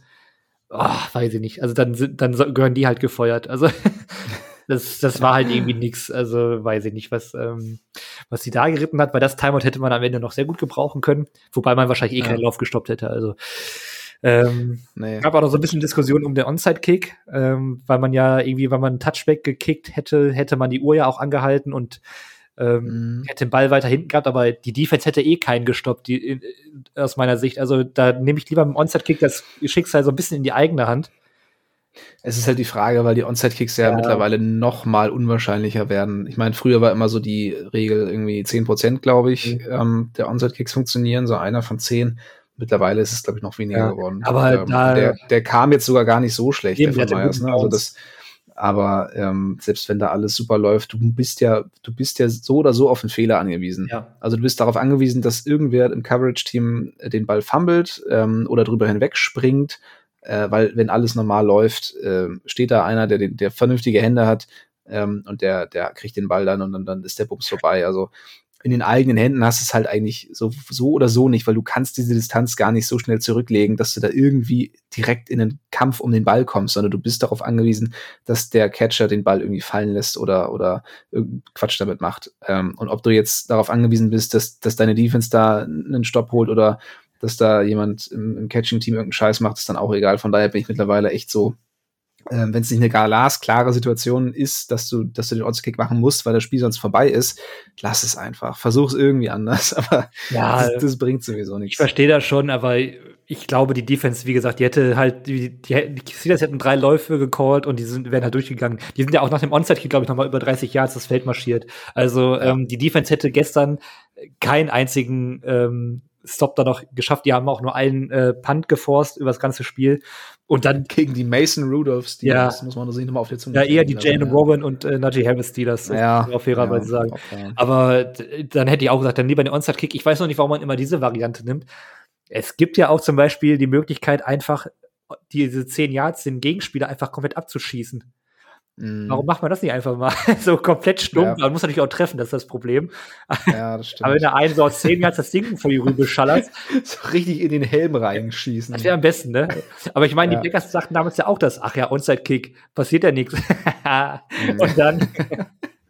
Schade. Jetzt gut, die ganz alten Carlo ausgepackt oh, das, hier. Das war ja mein. Weißt du noch, 2015? Nee, das war halt mein Seahawks-Moment quasi, wo ich dann so Fan wurde. Also, dieses Spiel, ja. das war ja sowas von, von irre. Ja. Naja, aber wir können ja gerne, also du willst wahrscheinlich ein bisschen auf, die, auf den Coaching-Staff wahrscheinlich gehen, da würde ich ja dich gerne mal dann eher interviewen. ich glaube, du bist ja auch eher immer radikal. Ja, aber ich habe auch das Gefühl, dass ich da so mittlerweile so ein, so ein Fähnchen im Winde bin. Je nachdem, wie es gerade läuft, ändere ich meine Meinung. Nach letzter Saison sind wir da vor Carroll zu Kreuze gekrochen und, und den Gang nach Canossa angetreten, weil wir äh, überzeugt waren, auch Mensch, er kann es doch noch. Und dieses Team hat sich so toll entwickelt und wir sind in den Playoffs mit Gino Smith und, und diesen jungen Rookies und mittlerweile sind wir wieder voller Hass von den gefühlt vom Hof jagen. Also ne, mit wir meine ich jetzt nicht unbedingt dich, aber ich und so viele andere äh, Seahawks-Fans äh, können es, glaube ich, jetzt auch irgendwie nicht mehr sehen. ein paar Raketen auf Carroll schießen. Das ja, ja. Nein, ähm, das ist auf keinen Fall. Hast du noch ein paar übrig, äh, die du wegen des Hundes nicht abfallen ja, Ich hatte gar keine, aber ich will jetzt hier nicht ja, komm nur auf. So. ähm, nee, also das, von daher weiß ich auch nicht, so eine, so eine starke Meinung kann man da wahrscheinlich nicht vertreten. Ähm, ich glaube, auf den Koordinator äh, Positionen, gerade Defensive Coordinator, bräuchtest du echt mal frischen Wind und dann aber auch jemanden, der ähm, der dann auch ein bisschen mehr Macht bekommt. Also Carroll sollte sich dann vielleicht aus den In-Game Decisions so gut wie möglich äh, rausnehmen und einfach so ein bisschen als als Verwalter des Teams ähm, fungieren. Also ne, so, so ein Coach, der ähm, ja, einfach ein Leader ist und, und ähm, das Team zusammenhält. So, so jemand sollte er sein und dann aber wirklich die spielerischen, die Ingame Decisions seinen Koordinatoren überlassen. Und ähm, bei, äh, bei Clint Hurt habe ich äh, nicht das Gefühl, dass die Defense dann auch irgendwie äh, ja, sich, sich verbessern kann. Also den müsste man dann, glaube ich, echt gehen lassen. Ähm, und dann müssen die Seahawks endlich aufhören, diese Inhouse-Geschichten äh, ähm, zu befördern. Also sowohl Ken Norton, das war ein alter Kumpel von, von Pete und, und Clint Hurt äh, war vorher ähm, äh, Defensive Line Coach, glaube ich, ne? Und äh, wird dann befördert. Also echt mal ein bisschen frischen Wind von außen reinholen, die Leute dann auch machen lassen, auch wenn das vielleicht mal so ein bisschen Umstrukturierung nach sich zieht, aber du kannst ja nicht schlechter werden. Also die Seahawks Defense ist seit vier Jahren scheiße, oder? Mhm. Also, ähm, also das, was Carroll eigentlich will, ne, eine starke, dominante Defense, die er aber seit der Legion of Boom nicht mehr hatte, ähm, ich weiß nicht, warum man nicht langsam mal merkt, dass das so, wie er das versucht, dass es nicht funktioniert und dass er da vielleicht mal so ein bisschen mhm. Jemanden ohne Stallgeruch ähm, bräuchte. Also als Dortmund-Fan bist du da ja durchaus ein gebranntes Kind, was das angeht. Ich weiß nicht, ob, ob Clint Hurter irgendwie... des Jahres, elf. Ja, irgendwelche Seahawks-Lieder rezitiert hat, als man ihn feuern wollte, aber... Ja, die ganze äh, Kurve hüpft und singt, ne? Die, die, das Hawks-Nest singt und hüpft. Ja, man, man, kennt es. Ah. man schätzt es. Nee, ja. ähm, gehe ich total mit, weil ich finde, bei Waldman, auch wenn der zu Recht die Saison bisher ähm, auch häufiger bei der Kritik stand, da wurde ja was Neues von außen geholt und man hat ihn ja auch größtenteils machen lassen, weil ich glaube, da haben wir auch Formationen und Spielzüge gesehen, die man halt ähm, noch nicht so gesehen hat bei den Seahawks in den letzten Jahren. Also ich glaube, da hat Carey ihn schon relativ frei entfalten lassen. Man kann aber Carey jetzt auch nicht vorwerfen, dass er nichts versucht hat, umzustrukturieren. Man hat ja auch äh, von der 4-3 ist man auf die 3-4 umge, das ist ja auch erstmal ein mhm. grundlegend das Switch. Aber es funktioniert halt nicht und ich glaube, das ganze, die ganze Wahrheit dahinter liegt eigentlich nur daran, dass es am Ende am Spielermaterial liegt. Also ich glaube, du kannst da noch fünf Koordinatoren und vielleicht holst du einen mit, mit frischeren Ideen und das hilft vielleicht auch. Aber dadurch, dass man ein Talentlevel hatte wie bei der Legion of Boom, hat auch dieses äh, äh, Schema damals einfach komplett funktioniert. Und ich glaube, ja. wenn man jetzt einfach in allen Mannschaftsbereichen mehr Talent hätte, dann würden wir darüber wahrscheinlich auch nicht sprechen. Wenn, ja. wenn wir nicht einen ähm, untergewichtigen Corner hätten, der sich bei jedem Runplay aus dem äh, äh, Stadion tragen lässt oder ähm, eine Defensive Line, die auch vielleicht mal ein bisschen mehr Bock hat, ähm, in der Freizeit noch mal ein paar, äh, weiß nicht, ähm, Schusswaffen ähm, äh, gehen hat, aber halt auf dem, auf dem Feld dann auch äh, genauso spielt. So, so ein paar. Äh, Brauchen wieder mehr Typen. Ja. nee, aber weißt du, so Mario Basler ein bisschen, bisschen äh, ah, früher. Spieler, die so ein bisschen, wie Christian Schimmel sagen, wir ein bisschen nasty sind. Also mhm. idealerweise nur auf dem Feld, äh, nicht außerhalb. Ja. Ähm, aber ach, ist mir auch egal. Sie sollen privat machen, was sie wollen, solange sie da hier die die Leistung aufs Feld bringen. Ja, äh, daraus mache ich eine Zitatkachel bei dir. ähm, nee, aber das, ich glaube, das ist am Ende der springende Punkt, weil in der Offense hast du ein gewisses Talent aus meiner Sicht. In der Defense hast du halt zu viele Schwächen ähm, auf zu vielen Positionen aktuell und äh, dann, ja, weiß ich nicht, kannst du auch sonst wen da noch anheuern. Äh, kannst auch Bill Belichick ja. nächstes Jahr als DC holen. und äh, das wäre so geil, wenn der das mit sich machen die lässt. Die beiden ja. 150 Jahre Alter an der Seite, meine Fresse. Älter als die ganze Defense. Ja, ja aber nee, irgendwie, also, da, also da muss in irgendeiner Form was passieren. Coaching ist natürlich das Erste, was du machen kannst, aber da, da wird auch in der Offseason noch mal äh, äh, was reinfließen müssen. Also ja, aber da muss man sich natürlich auch gefallen lassen, dass, dass die letzten, also die letzten zwei Drafts waren ähm, aus, aus, aus kurzfristiger Sicht gesehen gut, aber davor mhm. kam ja auch einfach kaum neues, gutes, dauerhaftes Spielermaterial ähm, in diese Defense. Also ähm, du kannst halt nicht, ja, du kannst halt nicht innerhalb von, der Pass Rush. Ja, du kannst halt nicht in zwei Drafts jetzt die letzten Jahre Draft wegmachen, weil dieses junge frische ja. Blut, was du dann hast, das brauchst du dann auch, um dann auch vielleicht mal irgendwie eine gewisse Tiefe aufzubauen. Und das haben wir halt ja. bisher noch absolut gar nicht. Um da den ganzen Habsburger Inzesthaufen erstmal wieder äh, ne, so ein bisschen zu bisschen, bisschen was Frisches reinzubringen. oh Mann. Ja, die Carol-Lippe. Lache nicht ah. betroffen. Ja. Ah, das, äh, man merkt, wir, wir haben eine Weile nicht gesprochen. Ja. Das ist entgleisend. Weil wir auch mal eine, hier mal eine vernünftige Aufnahmeleistung bringen mit über einer Stunde zu einer Recap, wie es sich gehört. Ja. Stimmt, ne? Was war das letzte, letzte Woche? Irgendwie halbe Stunde oder so? Also ja. da kannst du auch nicht so, das, also, und, ja, und, und ein bisschen Mühe. Noch mal noch ein kleiner Hinweis an unsere Kollegen und hoffentlich irgendwann auch noch mal Kolleginnen bei einer Recap kann man auch ruhig mal ein bisschen ausschweifen. Man kann auch mal wie Ich wollte sagen, du Kollegen gesagt hast, so, da brauchst du auch nicht gendern. vielleicht mal so ein paar, paar ähm, vielleicht mal so wie, wie, mal treiben lassen. Vielleicht mal ein bisschen auch mal off-topic. Vielleicht das interessiert wahrscheinlich viele Leute auch viel mehr, als immer nur über die Spiele zu sprechen. Ja, das war mein, das war mein Wort zum Sonntag, zum Montag. So. 2024. Völlig, völlig der, der GSH-Jahresrückblick etwas verspätet. Ja, den können wir auch noch machen. Gut. Das ja. ist eine schöne Rubrik. Wir ja. Monat zum Monat durch, was für eine Kacke passiert ist. Absolut. Ja, ich glaube, ähm, damit haben wir das Spiel ausführlichst ähm, auseinandergenommen. Äh, man muss ja sagen, wir haben ja auch, bevor wir angefangen haben, äh, auf die einzelnen Positionen einzugehen, noch mal viel, viel gelabert. Von daher das war schön. passt das mit der Länge, Das war glaube ich, schön, schon. Ja. ja. Das war absolut. Äh, ja, wir haben es schon angesprochen, die Seahawks spielen nächste Woche Sonntag um 22.25 Uhr gegen die Cardinals zeitgleich. Äh, genauso wichtig das Spiel der Bears gegen die Packers. Die Bears müssen gewinnen, die Seahawks müssen gewinnen, nur dann äh, spielen die Seahawks auch dieses Jahr wieder in den Playoffs. Wenn eines dieser beiden Ereignisse nicht eintritt, werden die Packers mit John Love tatsächlich äh, in den Playoffs stehen. Hätte ich vor drei Wochen auch nicht mehr Ja, gedacht. und wenigstens ist die Spielansetzung jetzt mal vernünftig und fair. Nicht so wie letztes Jahr. Ja, das war ja der, der, der größte Betrug, der irgendwie, da können wir echt froh sein, dass das Lions-Team von Dan Campbell ähm, gecoacht war, sonst wäre es wahrscheinlich auch in die Ja. Hosen gegangen. Ja, und dass die Lions halt die Packers nicht mögen. ne? Ja. Aber das, ich glaube, die Bears sind auch motiviert genug, den, den Packers die Playoffs zu Justin versorgen. Ich Fields, mir relativ ich, höre, ich lese ja so oft jetzt äh, Justin Fields, der neue Seahawks Quarterback ab nächstes Jahr, ähm, weil Ja. äh, die ja sehr früh picken und den ja loswerden müssten. Sehe ich noch nicht so richtig, aber ähm, Justin Fields, du hast jetzt schon mal die erste Mission. Dein Vorstellungsgespräch quasi. ja, genau. Ja. Hervorragend. Dann äh, würde ich sagen, rappen wir es hier mal ab ähm, und freuen uns äh, auf das kommende Spiel des Seahawks gegen die, ähm, wie heißen sie nochmal? Arizona Cardinals, die gerade die Eagles geschlagen haben. Also da sieht man auch wieder, Seahawks Sieg gegen die Eagles eigentlich nichts wert. Die Cardinals haben es auch geschafft. Aber gut. machst du Und wir spielen in diesem Horrorfeld. Also es wird, Oh, es wird auf. einfach Ja. wieder passen, dass man da auch jetzt verkackt oder so. Das Ja. ist einfach ein Dreckstadion. Beinbruch Witherspoon, ich sag's hiermit Oh, voraus. Nein. Nein, wir sind ja nicht abergläubisch hier. Ah, gut. Vielen, vielen Dank äh, fürs Zuhören bis hierhin. Ähm, und ein schönes neues Jahr 2024. Es wird alles besser. Alles, was ihr euch vornehmt, ähm, wird wahr. Und äh, geht ins Fitnessstudio und macht äh, die Geräte voll für einen Monat. nee, sag mal. Lasst es bitte einfach direkt. Macht die Leute noch reicher, die, die Inhaber. äh, ja. Ja. äh, nein, wir verabschieden uns hier wie immer mit einem gemeinsamen Go Hawks. Go Hawks. Touchdown!